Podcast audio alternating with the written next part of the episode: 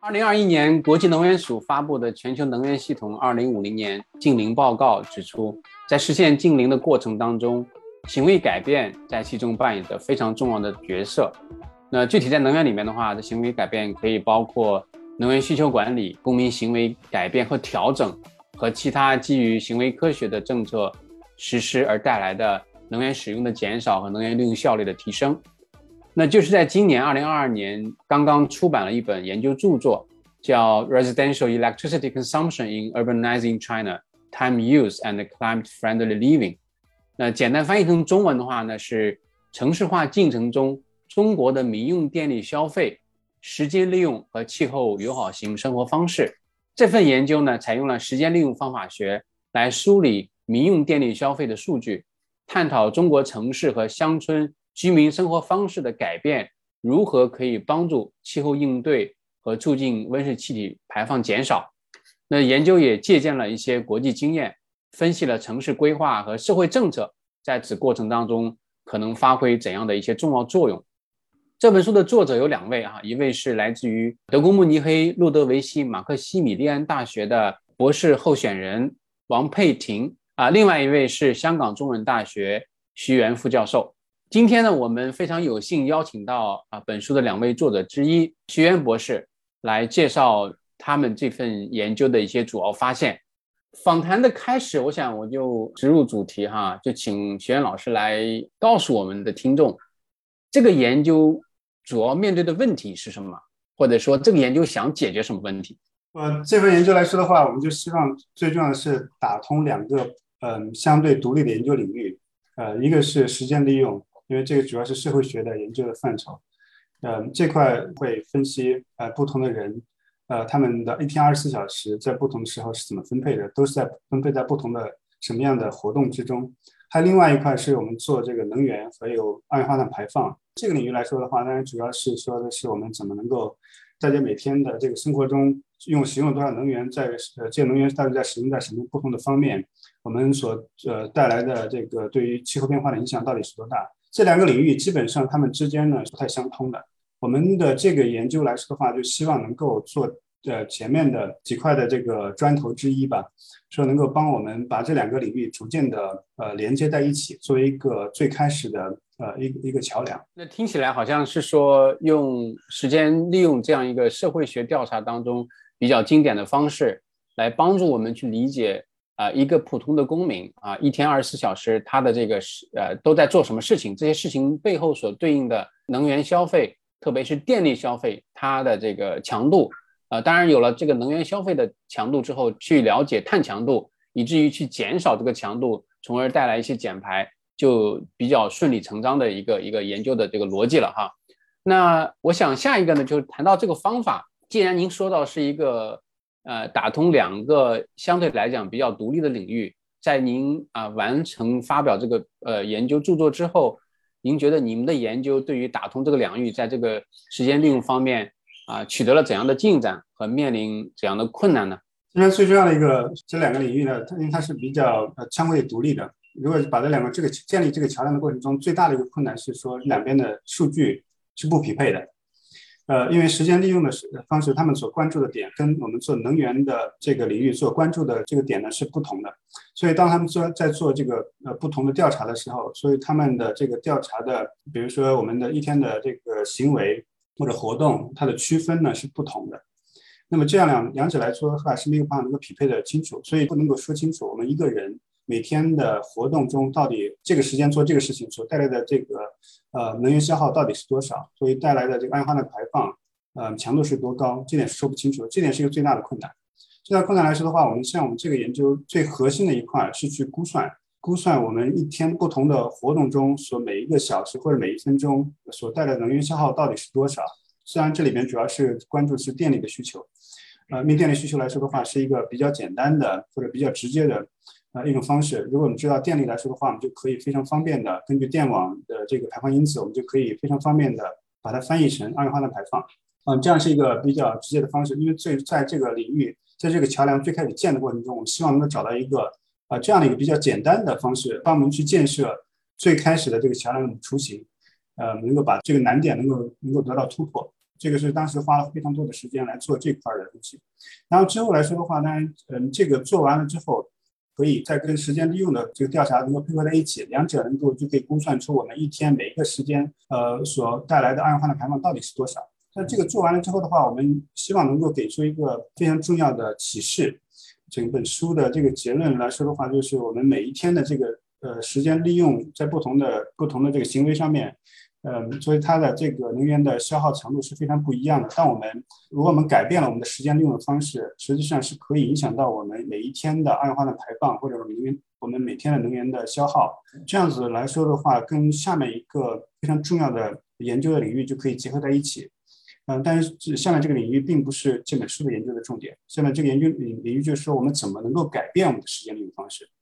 嗯，比如说我们在不同的地方。我们有非常多的不同的呃影响因素去影响我们的时间利用方式，比如说我们个人的生活方式，比如说我们家庭。比如这里面其中提到是，如果如果是一个如果是家庭的大小，实际上对每个人的时间利用方式是差别是影响非常之大的。那么对于每一个人的这个呃单位时间所带来的能源消耗也是不一样的，因为涉及到一个可以互相共享的这样的能源嗯消耗在里边。还有包括我们整个社区到底怎么设计。社区之间邻邻里之间的关系，比如说我们社区如果之间大家都是陌生人的时候，我们会发现我们的能源消耗实际上是增加的。呃呃，还有包括我们的这个城市，嗯，城市来说到底该怎么设计？那么是实际上是会会影响到我们一天二十四小时到底是怎么用的。我们希望能够将来能够把这两个都慢慢的结合在一起，最后才能够真正的做到我们怎么能够从时间利用的方式去规划我们在城市里面。呃，就能够做到，让我们用一种非常舒服的、舒服的方式去改变我们的时间呃利用方式，同时的话，能够对于气候变化产生一个比较正面的影响。好的，我想接着这个问题呢，也想啊具体问到关于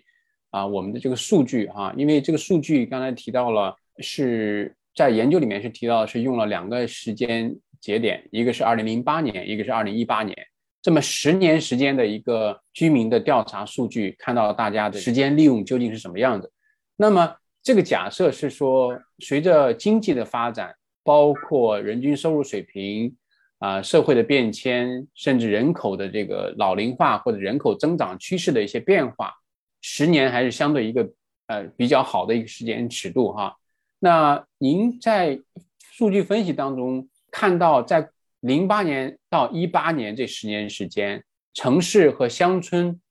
啊，人们的这个啊时间利用方式有一些什么值得关注的变化呢？因为这十年来说的话，是中国的时间利用调查是在这两年进行的，大概十年一次。呃，因为时间调时间利用调查本身的话，是一个全球范围内呃是开展的越来越广的这样一个领域。那么在十年的时间，我们所关注的有两点，第一点是单个人。单个人他的时间利用方式会不会有所有所改变？比如说住在城市里面跟住在农住在农村，他们每一个人或者在不同的家庭来说，他的个人来说在十年中有什么变化？第二来说是人群，因为整个中国的人口结构或者说比如收入结构，嗯，教育结构，嗯，这个这这在这十年中都发生了一些变化。我们在书中也提到，虽然说发生了变化跟中国经济的发展的变化还是相对来说比较慢的，但是中国的社会结构的变化在整个全世界来说的话。是一个非常迅速的呃过程。比如说，如果你呃把这个相关的研究跟美国比的话，美国的十十年不会有什么。美国它每它每一年会有这样的调查的数据，它的变化是是在十年间是非常之小。但是中国不一样，我们是一个非常迅速发展的发展中的国家，所以十年对于我们来说，它的这个来带来的整个社会的变化是是非常之大的。所以整个呃这个研究来说的话，希望能够呃去分析两方面的变化。就是我们在如果看个人来说的话，在这十年中，我们也呃看到了很多大的变化。比如说我们在交通，比如说我们在这，比如说对互联网方面的使用来说的话，也是这样很不一样。零八年跟一八年是完全不一样的。那么这实际上也会影响到，就是对个人来说，他的时间的时间的二十四小时怎么用的话，会发生呃不一样的变化。接下来说的话，就是你把这个每单个人的变化再做一个加权的平均，然后可以得到整个人群的。呃，或者说我们全国的呃平均的这样一个时间利用方式，因为我们的这我们的收入变化了，所以带来我们的时间个人的时间利用。比如说你在这个收入 category 里面，那么他们所带来的时间的这个方式呢也是不一样的，时间利用的方式也是不一样的。那么这样子来说的话，我们在经过十年的发展，我们的这些不同的分类方式所带来的呃这个变化，那么这样的加在一起，我们的这个加权出来的时间也会非常的不同。所以在城市跟农村之间，我们这这十年确实也发生了比较深刻的变化。这几大类里面，就说一天当中分为啊睡眠、工作、休闲、unpaid work 啊，就是或者是呃家务啊，还有呃看电视，还有通勤，对吧？因为你出门的话有通勤。那具体的话，您觉得我们零八年的，比如说城市一个平均的情况，它的时间利用到了一八年，比比如说是工作时间增加了，睡眠时间减少了。还是说在呃家务方面有更多的投入呢？就是说，因为当然我知道有性别的差异哈，男性和女性也有差异。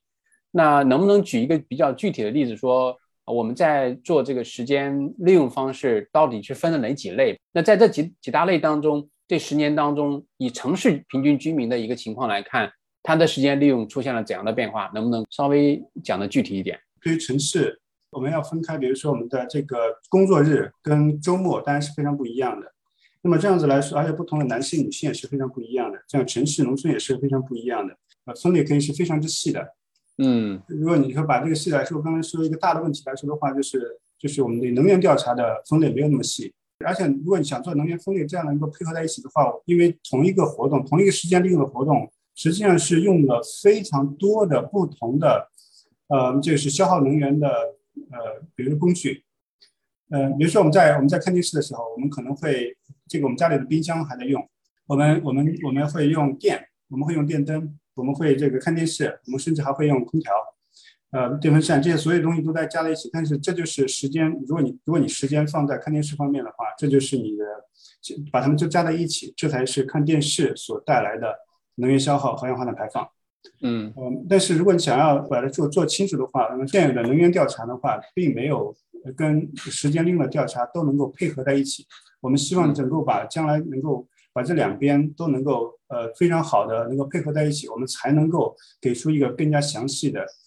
嗯这样的一个一个分析的结果。所以这边来说的话，农村和城市之间的话，比如说交通需求实际上是在农村跟城市间之间的话都是在减少。呃，那个 paid work 就是就是有酬的劳动来说的话，在城市呢实际上是增加的，在农村呢是是减少的，因为有酬的劳动对于这个是实际上是一个非常呃大呃非常不一样的，就是呃因为在农村的话，很多的有所谓的有酬的劳动是在做农做做农活，呃如果他从一个做农农活变成了一个在工厂里的工作，很多的时候他的做工作的时间是会在减少，嗯，而且我们再会看到这个只有在城市里面，我们才会看到非常明显的。工作日跟跟那个休息日的分别，在农村的工作来说的话，这个工工作日跟休息日的分别是是相对来说要小很多很多的。嗯，所以从这个角度来说的话，就是时间的这个调查来说的话，他们会他们会看到整个十年十年期间说社会有什么变化，包括不同的不同的 categories，还有包括呃不同的性别，呃，因为时间利用特别关注的话，是一个性别的不平等的事件。呃，因为女性所承担的这个所谓的家务劳动，这种是无酬无薪的无酬劳动，所花的时间是非常多的。那么这实际上跟后面的，呃，所以女性所因为在无酬劳动中，所以所使用到的不同的家用电器，所以这样的话会带来非常多的呃电力的消耗。比如说这块来说，到底该算在女性的头上，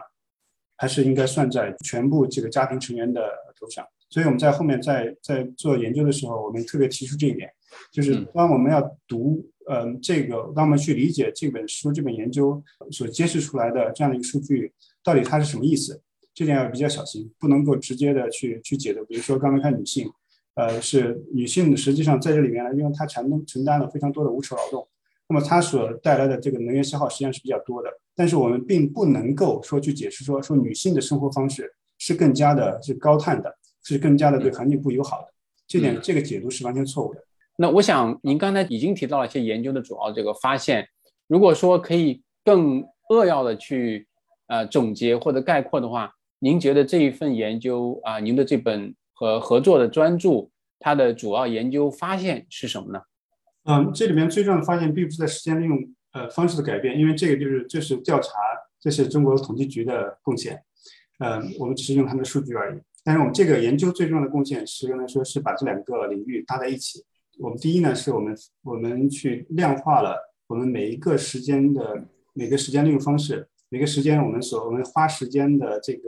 活动，每天的这个活动，说每每每花一分钟。或者每花呃，我们最后的单位呢是每小时或者每分钟都可以。这样子来说的话，它的这个所消耗的能源到底是多少？这是一个其中我们一点的贡献。第二点贡献来说的话，就是我们我们把这两个领域呃搭到一起之后，我们就可以知道每天的二十四小时的生活中，对于气候变化的影响到底有多大。最重要的这个多大来说的话，它是能够分配到我们每天所所从事的不同活动之中的。我们有这样的数据在手里的时候，我们就知道我们今天做这个事，我们现在这个时间做这个事情，我对于这个环境有多大的影响。从这个角度来说的话，我们说就可以引申到最后的，就是我们怎么能够去通过改变我们自身的时间利用方式，从一个无意识的变成一个更加有意识的改变自身，而且我们可以改变说，说对于个人，呃，他的时间利用方式，他的时间的利用模式的这个影响因素是非常之多样的。将来我们在在做这样的时候，我们可以改变外界环境的因素，这样的话能够让我们的时间利用方式能够更加的就去自主的选择一种更加低碳的呃时间利用的方式。这个很有意思哈，我觉得作为一个普通的居民，那在时间利用方面，那他有很多考量，对吧？我要做的这个事情是工作还是不工作？是消费还是休闲？是跟家人在一起还是独自出去？但是现在您提到，就是以后在时间利用的方，如果我们一般的公众可以把啊我做的这个事情对气候变化影响有多大这个因素放进来，我觉得是非常有意思啊。比如说啊，我现在啊用这个电器啊，发现在家里面，我看到研究的主要结果之一是说，家务劳动相关的活动，它对应的啊电力消耗和碳排放强度是最高的，在所有这个家务的这个时间利用活动当中。啊，那这样的话呢，那就是说，我们如果说和家务活动相关的能源消耗是碳强度最高的话，那是不是呃，一般公众会想，那我是不是我要去购买能效更高的这个呃电器，从而来减少我在呃完成同样家务活动过程当中的这个电力消耗呢？我觉得这是不是一个对于消费或者行为改变的一个？在您的研究上呢的一个 implication 也好，或者是启示也好呢，是这样的吗？这个这个研究来说的话，实际上区分了两个最主要的，呃，对于我们一天二十四小时或者不同活动中我们的二氧化碳排放，第一个是时间利用方式，第二是单位时间的能源强度。刚才说的这个能源效率来说的话，它影响的最主要的是第二个，啊，我们单位时间，比如说我们从事一小一小时的家务劳动，或者说我们看一小时的电视，我们上一小时的网。这个我们消耗的这个能源到底是多少？这个是跟我们所采用的这个电器它的能源效率是有非常直接的关系的。那那么从这个来说的话，当然我们从这个我们希望能够降低任何一个呃这个活动单位时间内所消耗的能源，这个是非常之重要的。那么还有另外一点来说的话，我们说通过改变时间呃利用的方式，举个例子来说的话，我们是要自己在那上网玩手机。或者说是我们可以跟家人一起在家里边，我们聊聊天，喝杯咖啡。这样的来说的话，你会发现这些不同的活动，我们所对于环境的影响，对二氧化碳的排放是完全不一样的。我也看到，因为您在呃在这个研究里面也提到了一些啊西方或者是发达国家的一些案例哈。当然比较多的是用行为经济学的方式来看到在交通领域怎么样去帮助啊公众去接受更加低碳的，同时也赋予它。更多的其他的 co-benefit 或者是呃协同效益，比如说你的户外活动更多，或者是你更多的采用骑行或步行的方式通勤，呃，你不仅获得了低碳的啊社会影响，而且你获得了更好的呃健康的效益。那这里面提到了比较重要的一个三个方面哈，我看您的研究里面，一个是呃城市规划，一个是社区建设，一个是群体活动。刚才您提到了这个群体活动哈。社区建设，我们也看到有一些例子，就是说更多的社呃社区的这种啊公园的呃建设，更多的社区组织的一些活动，也会让大家更多的融入到这种社区活动当中，从而带来更更好的气候效应。那我想您能不能稍微讲一下啊城市规划这样的一个更觉得是一个由上至下的行政或者是管理方面的一些举措，怎么样可以在改变生活方式方面，怎么样在转移这种时间利用方面，呃，也能够带来一些气候的正效应呢？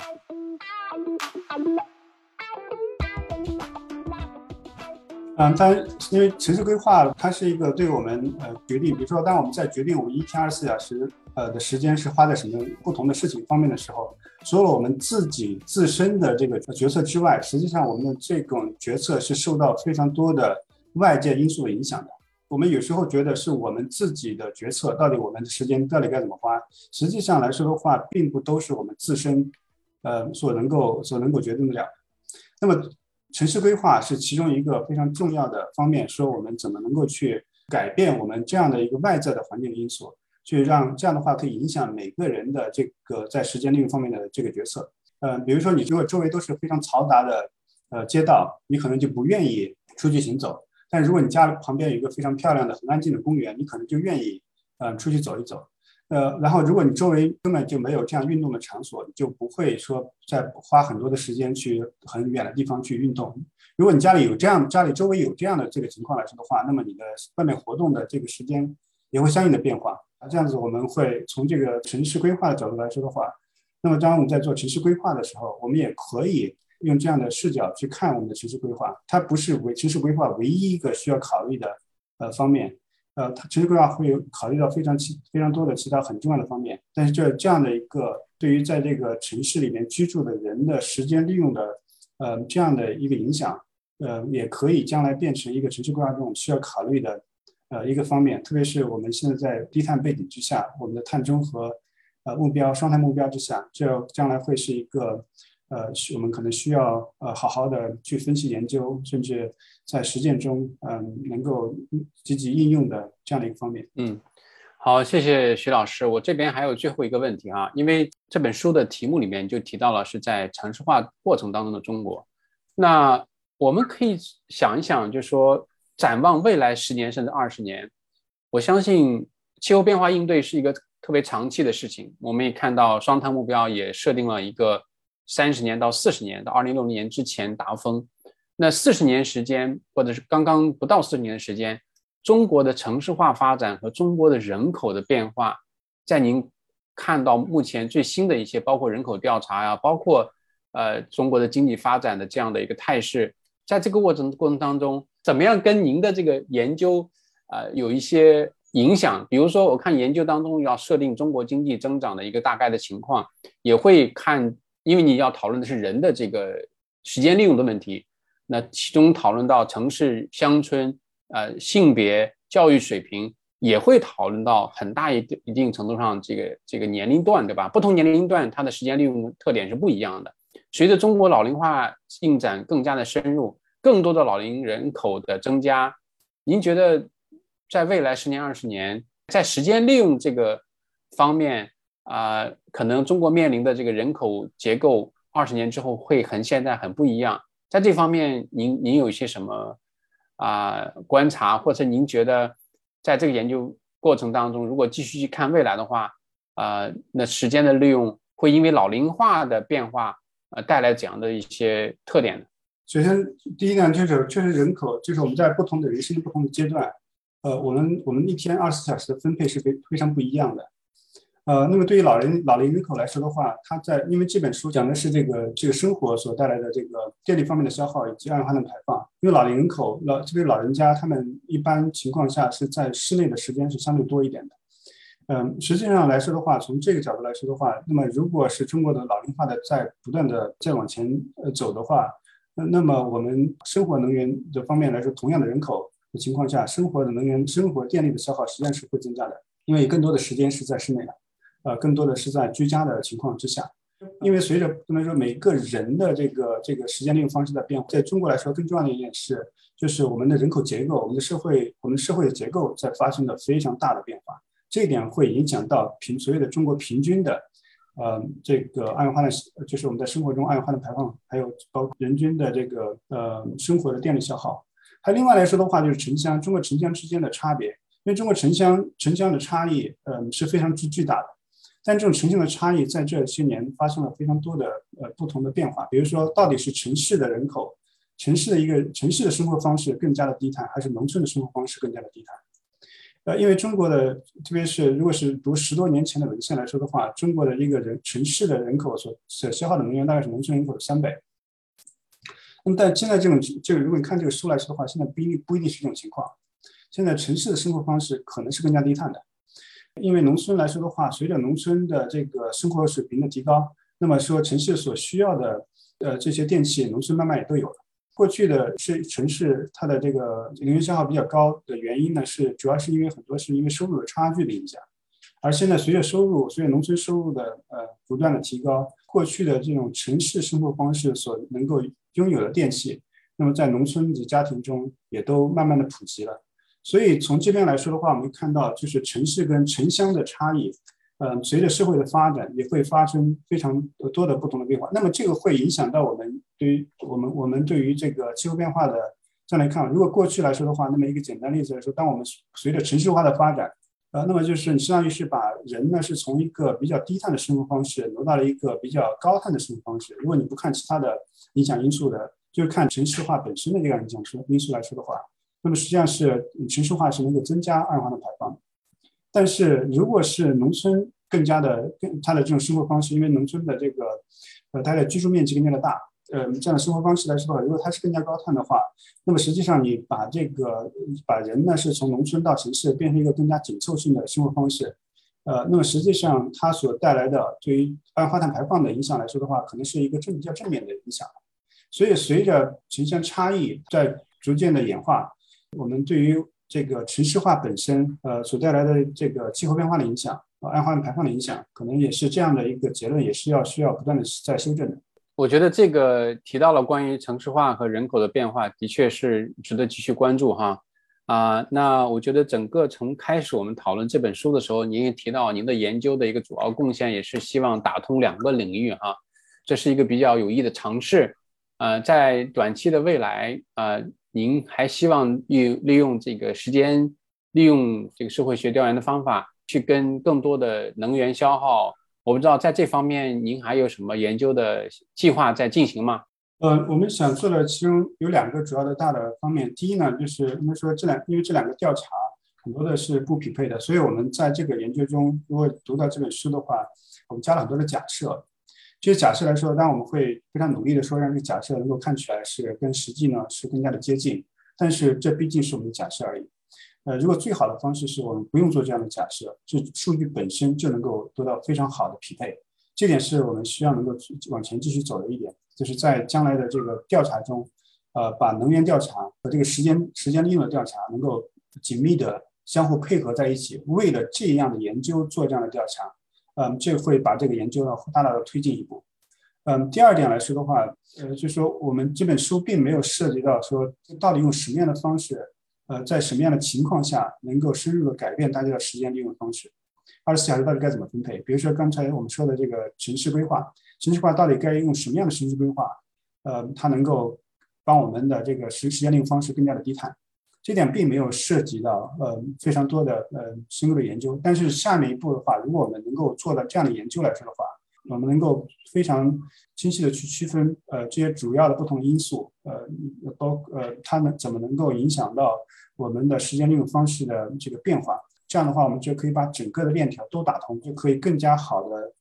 对于说做城市规划的人，作为是我们在做这个低碳生活、低碳城市规划的人。那么这样来说的话，就会更加的能够直接用起来，就可以可以把我们的整个结论就可以直接用在一起了。所以这两个方面是我们希望将来能够不断在推进的，呃，研究的方向。好的，再次感谢徐老师啊，今天的这个呃交流，我觉得还是希望啊给我们的听众有一些